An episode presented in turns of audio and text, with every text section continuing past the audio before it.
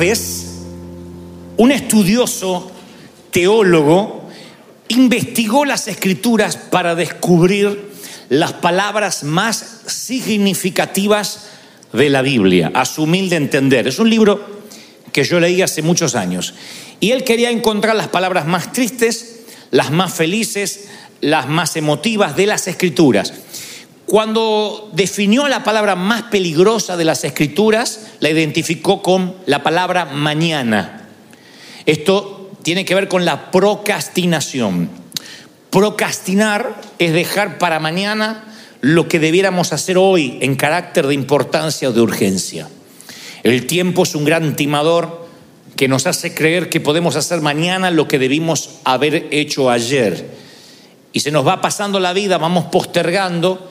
Las estadísticas dicen que el 60%, casi un poquito más del 60% son postergadores crónicos. El 60% de la humanidad somos postergadores crónicos. No pagan a tiempo sus cuentas, hacen, las cuentas para la ARS con el contador ya cuando presentan los impuestos, ya cuando se está acabando el calendario, no declaran sus ingresos a tiempos. Otros hacen la tarea a último momento. ¿Tienes hijos o fuiste así? Gente de hacer la tarea a último momento, que dice, bueno, primero hago tal cosa, después a lo último hago la tarea. O aquellos que estudiaban unos minutos antes de ir, o la noche anterior antes del examen. Somos postergadores crónicos. Y los postergadores, lo asombroso, no es que es gente ociosa, perezosa, que como diría Salomón, su casa se viene abajo porque la pereza la alcanza como un ejército, sino que son gente que a lo mejor está ocupada pero de cosas que no son tan importantes y que lo importante es sacrificado en el altar de lo urgente. Lo cierto es que son las boberías las que nos van absorbiendo, drenando y vamos postergando las cosas importantes. Entre ellas, el servir al Señor, el aceptar el llamado, un día de la zarza delante nuestro y en nuestro ámbito cristiano solemos pasar la vida diciendo estoy esperando la voluntad perfecta de Dios. En otras palabras, estoy esperando el momento ideal para empezar a servir.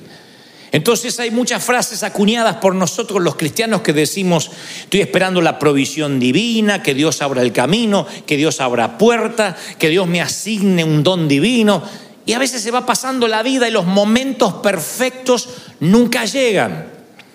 Yo suelo decir siempre, nunca estarás lo suficientemente preparado, ni tendrás el suficiente dinero, ni la suficiente capacidad para aceptar una asignación que Dios te da. Pero nosotros decimos, bueno, ya tengo el llamado, ahora voy a esperar el tiempo perfecto. Y ese tiempo perfecto por lo general no llega nunca. Dios no te va a poner la alfombra roja cuando te está llamando, cuando postergas, cuando estás esperando el momento perfecto. El que mira los vientos no sembrará y tampoco segará, dice la Biblia. No hay un momento perfecto para comenzar, para, para arrancar. Entonces nosotros somos de pedirle que Dios nos abra los mares, pero no somos capaces de mojarnos la punta del pie. Y si no somos capaces de avanzar cuando todavía el mar no se abrió, el mar no se va a abrir en todos los órdenes de la vida. Yo entiendo de que hay una voluntad de Dios, pero por lo general la voluntad de Dios es ya, ahora. Y nosotros siempre solemos esperar estar más dispuestos, más grandes, con más experiencia. Acuérdate de tu Creador en los días de tu juventud. Porque vendrán días en que digas, no tengo en ellos contentamiento. ¿Qué significa? ¿Que en la vejez no tendrás contentamiento? No, que no tendrás contentamiento en los días de la juventud que desperdiciaste. Entonces hay un momento que uno tiene que decir, ahora es, no voy a tener 20 años otra vez. ¿No vas a tener 30 nunca más? No vas a tener 40 nunca más. Este camino no lo vas a andar otra vez. Nadie se baña en el mismo río dos veces. Es una frase acuñada justamente haciendo referencia de que las aguas continuamente se están moviendo. Tiene el mismo nombre, pero no es el mismo río de ayer. La vida va cambiando y hay ocasiones en que uno tiene que tomar la voluntad de Dios. Hay gente que se perdió el amor de sus vidas o se quedó soltero y no era la voluntad de Dios que esté solo, sola. Pero ¿por qué se quedó sola? Porque se agarró de esa doctrina, esa falacia Dios tiene una persona para mí y cuando sea el momento me la va a traer. ¿Dónde dice te guardo una vieja en alguna parte? ¿Dónde? Te la va a traer? No te la va a traer. Por eso si elegiste mal, no digas, ay Señor, el hombre que me diste, el único que pudo ser la mujer que me diste fue Adán. Porque pobrecito no pudo elegir. El resto. No es el Señor, la esposa que tú me diste, la que tú me hiciste sentir. No, la que te elegiste, la que te gustó. El que te gustó. Entonces la vida es intencional. No podemos dejar el libre albedrío de pronto y decirle, bueno, esto es culpa de Dios. Y también hay gente que se queda sola porque está esperando una señal que, que él se pueda o ella se pueda casar. Y no, va a pasar la vida. Y la mujer de tus sueños que pudo hacerte feliz se va a casar con otro. Ya te lo profetizo, ya. ¿Y qué tengo que hacer? Bueno, empezar a caminar, tomar, pelear. Esto es en la vida, esto es en el ministerio, esto es en los, empleos. No puedes decir, yo ya mandé currículum por internet, ahora el Espíritu Santo va a mover el corazón de alguien para que me llame. No, macho. Te vas, te paras en la fila, estás allí, dice, mire, yo mandé la hoja de vida, no me están llamando, yo necesito trabajar, contráteme, tómeme gratis, aunque sea una semana, le voy a demostrar quién soy. O sea, provoca la vida, el reino de los cielos lo arrebatan los valientes desde los días de Juan el Bautista. ¿Sí o no? Y grábate esto, Dios no bendice intenciones, si no serían las intenciones de los apóstoles en vez de los hechos. O el Señor diría, bien intencionado, siervo fiel, entra en el gozo de tu Señor. Bien pensado, bien debatido, bien discutido, bien predicado. No, bien hecho. Y decimos, no hay que hacer porque la salvación no se gana por obra. No, no estamos hablando de salvación. Estamos hablando de las cosas que podemos conseguir en esta vida de manera intencional, siendo un invasor de tu día. No un pasivo donde la vida te vaya pasando haciendo que las cosas ocurran, no esperando que las cosas ocurran para ti, provocando que las cosas ocurran. Eso es parte del que está vivo. Por eso digo siempre que la muerte te sorprenda vivo, que la muerte te sorprenda viviendo, no solo respirando y aguantando, sino honrando la vida. Dios no bendice intenciones. No dirá, bueno, no hiciste nada para mí, pero yo conozco tu corazón que querías hacer. No, porque a veces digo, Dios conoce mi corazón, que si yo tendría, le daría al Señor. No pongo ofrenda porque no tengo, pero si yo tendría, Dios sabe que daría. No, lo que tienes da. Dios no bendice el habría, el podría, el daría. Ese es el cementerio del mañana. Dios conoce mi corazón que si yo tuviera más tiempo predicaría. No hay un lugar a donde Dios dice, siéntense acá los que si hubiesen tenido más tiempo habrían hecho cosas mejores. Si está el que hizo y el que no hizo. Es sencillo. Yo le decía a mi maestra, no hice la tarea, pero sabe que tenía unas ganas.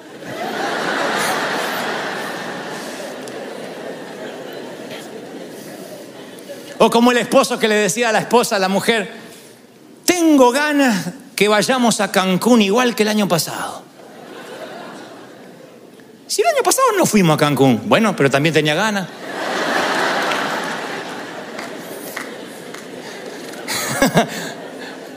Dios no bendice intenciones, Dios bendice hechos. Y Jesús lo explica en una parábola. Una de las que son menos predicadas contemporáneamente, no sé si porque los predicadores no le logran entender qué quiso decir Jesús, pero no escuché mucho esta parábola y sin embargo está en Mateo 21, 28, dice, un hombre tenía dos hijos.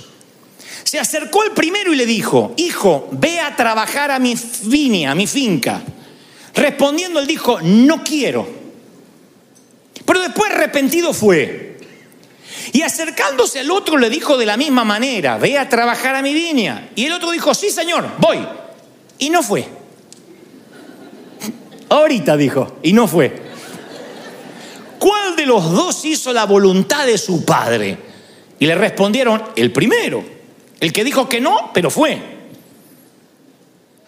¿Qué es esto? Una clara moraleja que no bastan las promesas vacías, que no hay bendición en la intención. Uno dijo, sí Señor, pasó al altar, Señor, envíame, envíame Padre, envíame, y después lunes se olvidó. El otro ni pasó, pero el lunes fue. ¿Quién hizo la voluntad de Dios? Y le dicen, no, claro, el que no pasó, pero fue. Esto habla a las claras de que Dios no bendice las intenciones. Ahí es cuando confundimos, no, es que Dios mira el corazón. Yo no pongo ofrenda, pero Dios mira mi corazón. Yo no predico a nadie, pero Dios mira mi corazón. Yo soy bastante chusma, pero Dios mira mi corazón. No, te mira la lengua.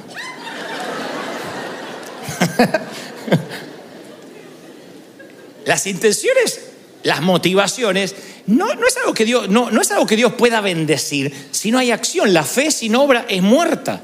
Por eso dice, sed hacedores de la palabra y no tan solo oidores, Santiago 1.22. Hacedores.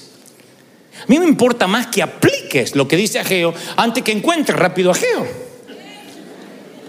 ¿Qué tiene que ver encontrar rápido? No, no, no, no, no me importa si tiene que buscar el índice para saber dónde está Apocalipsis. A mí no me, no me preocupa. A mí lo que me preocupa es que sepas la Biblia de memoria y no la apliques. Porque ahí es cuando uno posterga. Y postergar, damas y caballeros, es desobedecer. Le dices a tu hijo, por favor, haz tu cama. Alista la ropa de cama. Y te dice, ay voy. Después, ya lo hago. ¿Está obedeciendo? No. Por ahí lo hace antes de la noche o antes que pase otra vez el cometa Halley. Pero está postergando. Y el Señor cuando da palabras en las escrituras, vamos a las escrituras otra vez, son palabras para el momento, no te confundas. Porque el Señor siempre que habla es para la hora. Le dice a Abraham, vete de tu tierra y tu parentela. Pregunta, trivia sencilla.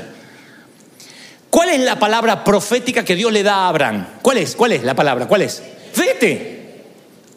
No le dice qué ropa tiene que, empacar, cuánto tiempo va a tardar, si tiene que contratar la triple A para, para, si le pasa algo con la carreta. Nada, vete. Una sola palabra, porque Dios le importa más la guía que tengamos al Espíritu en este momento que aquello que vayamos a hacer el año que viene. Y casualmente las decisiones que tomemos en obedecer a Dios en este momento van a afectar las otras del año que viene. Pero claro, la voluntad de Dios para el año que viene es menos demandante que la voluntad de Dios para los próximos 10 minutos. Hay mucha gente que dice, Señor, envíame, si tú me mandas a Angola, yo voy. Señor, yo voy, Señor, a la China, envíame algún día. Inmediatamente Dios dice, bueno, no vayas ahora, pero da una ofrenda sacrificial para China. Satanás, te reprendo, no te metas en esta plática.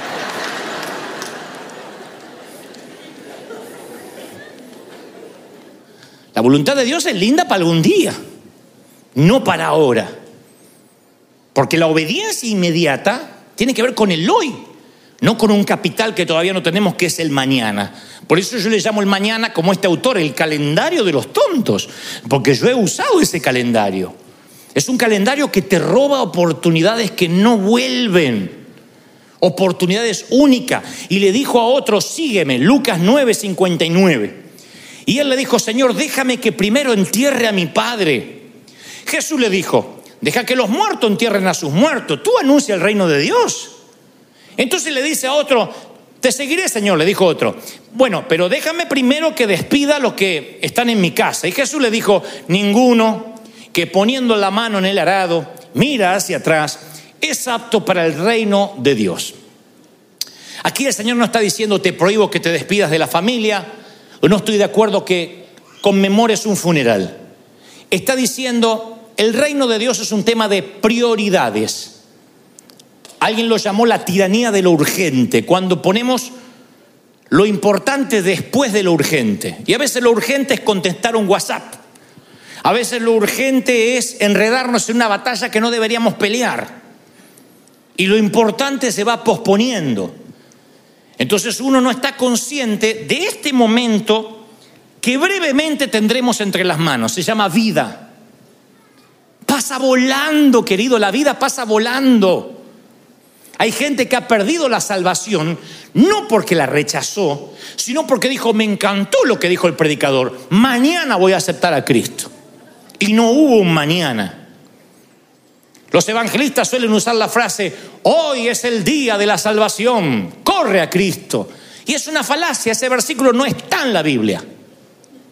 Por lo menos así. Realmente, segunda de Corintios 6, 2 dice, he aquí, ahora es el día de la salvación. Eso transmite la urgencia. No, hoy es el día.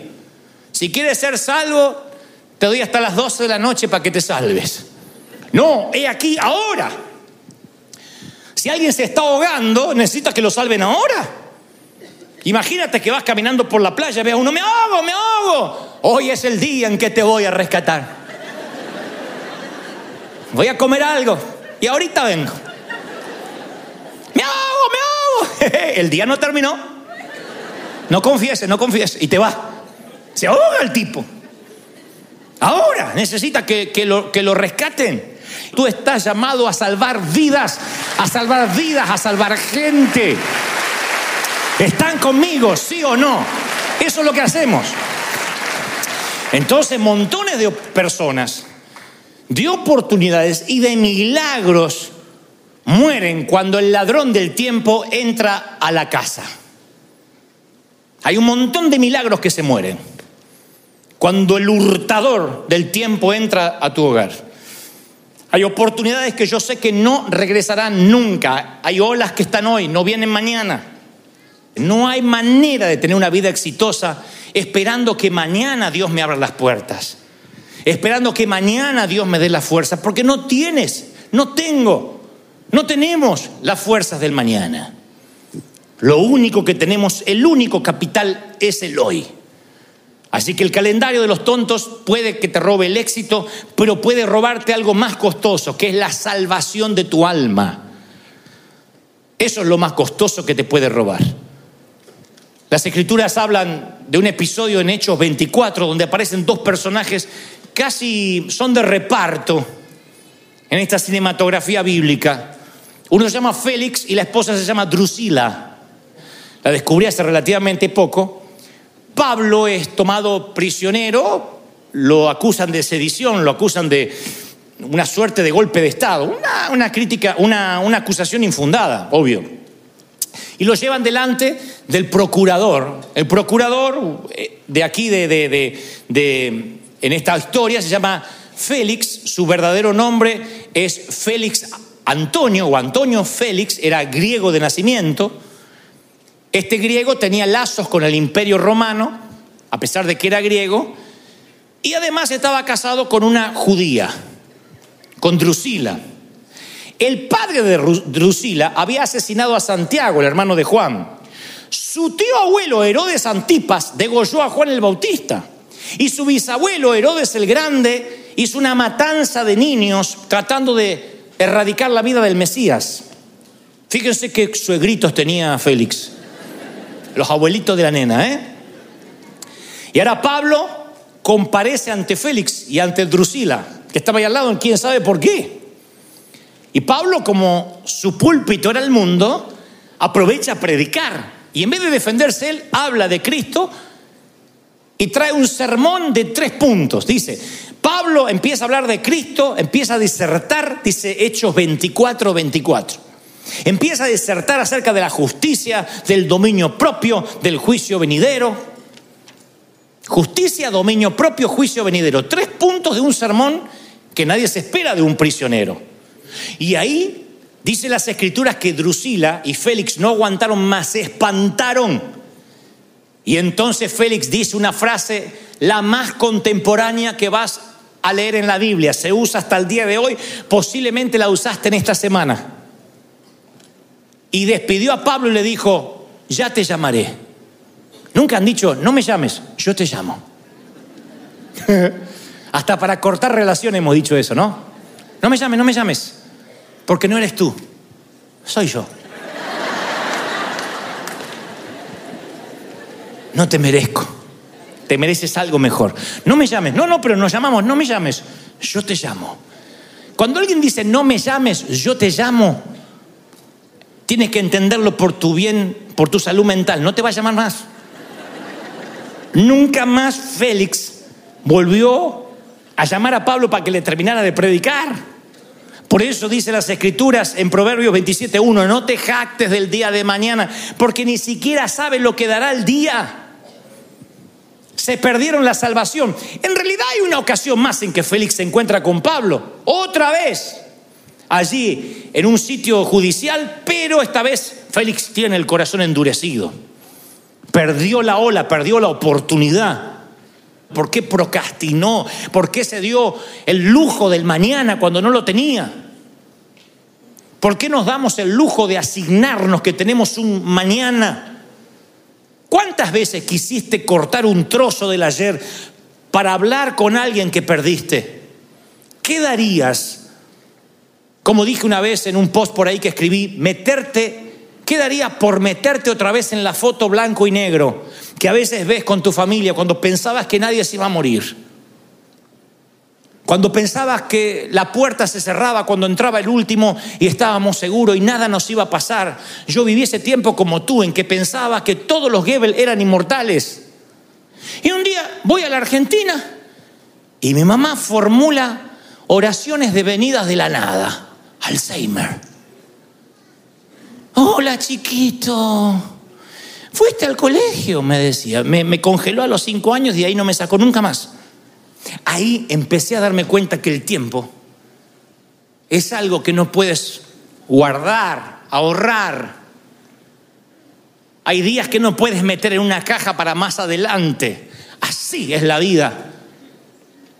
Y pasa tan rápido que ni siquiera te das cuenta. Santiago fue uno de los tres hombres que se durmió en el huerto.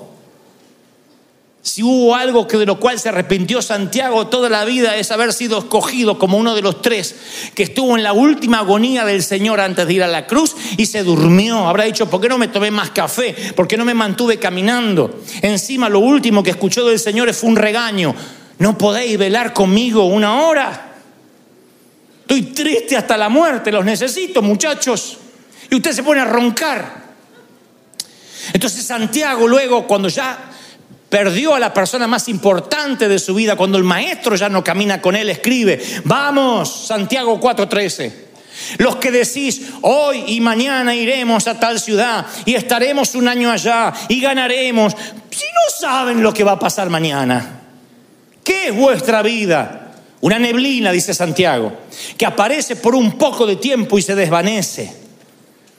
Santiago está enojado con el mañana porque el mañana a él le costó que pudo haber estado con el Señor en la agonía del huerto, sosteniendo, limpiando sus lágrimas.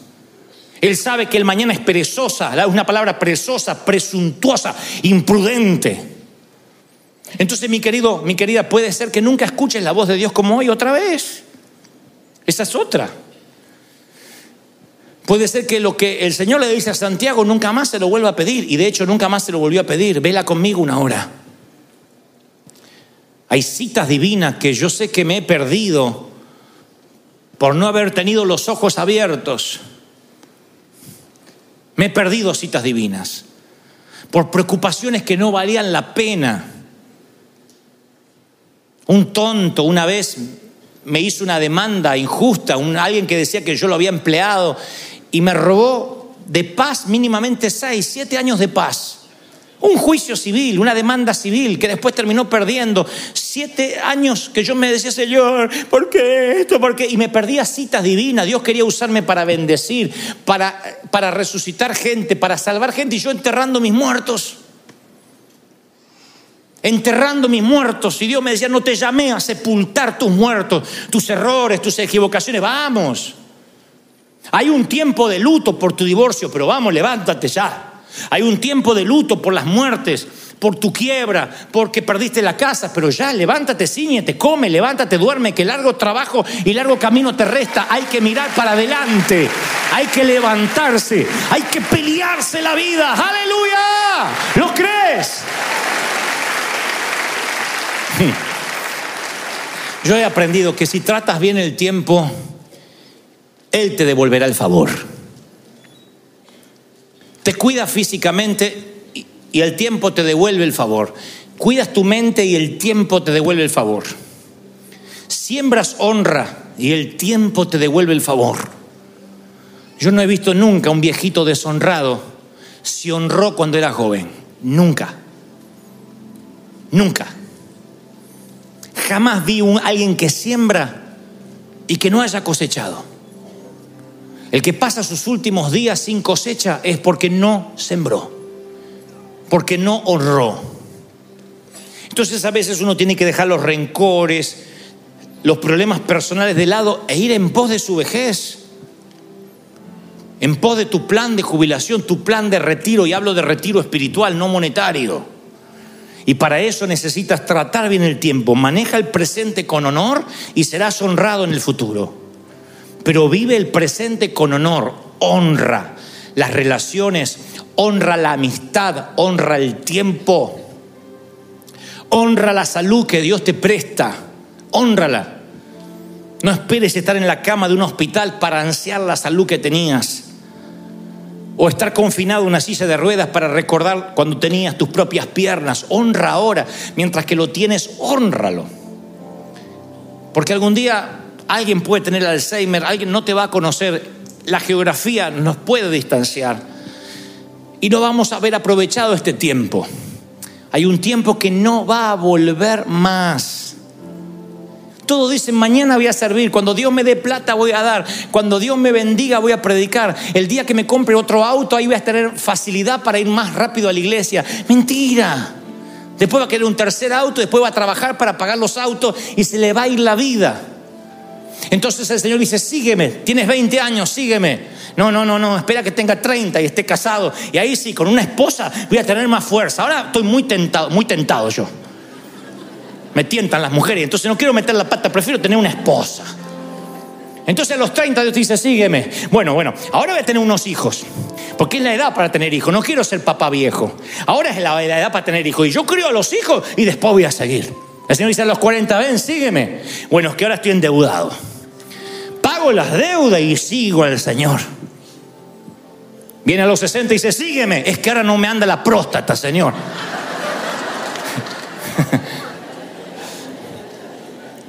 Acuérdate de tu Creador en los días de tu juventud. Hoy, hoy, ahora. Se le vamos, ponte de pie. Ahora, hoy.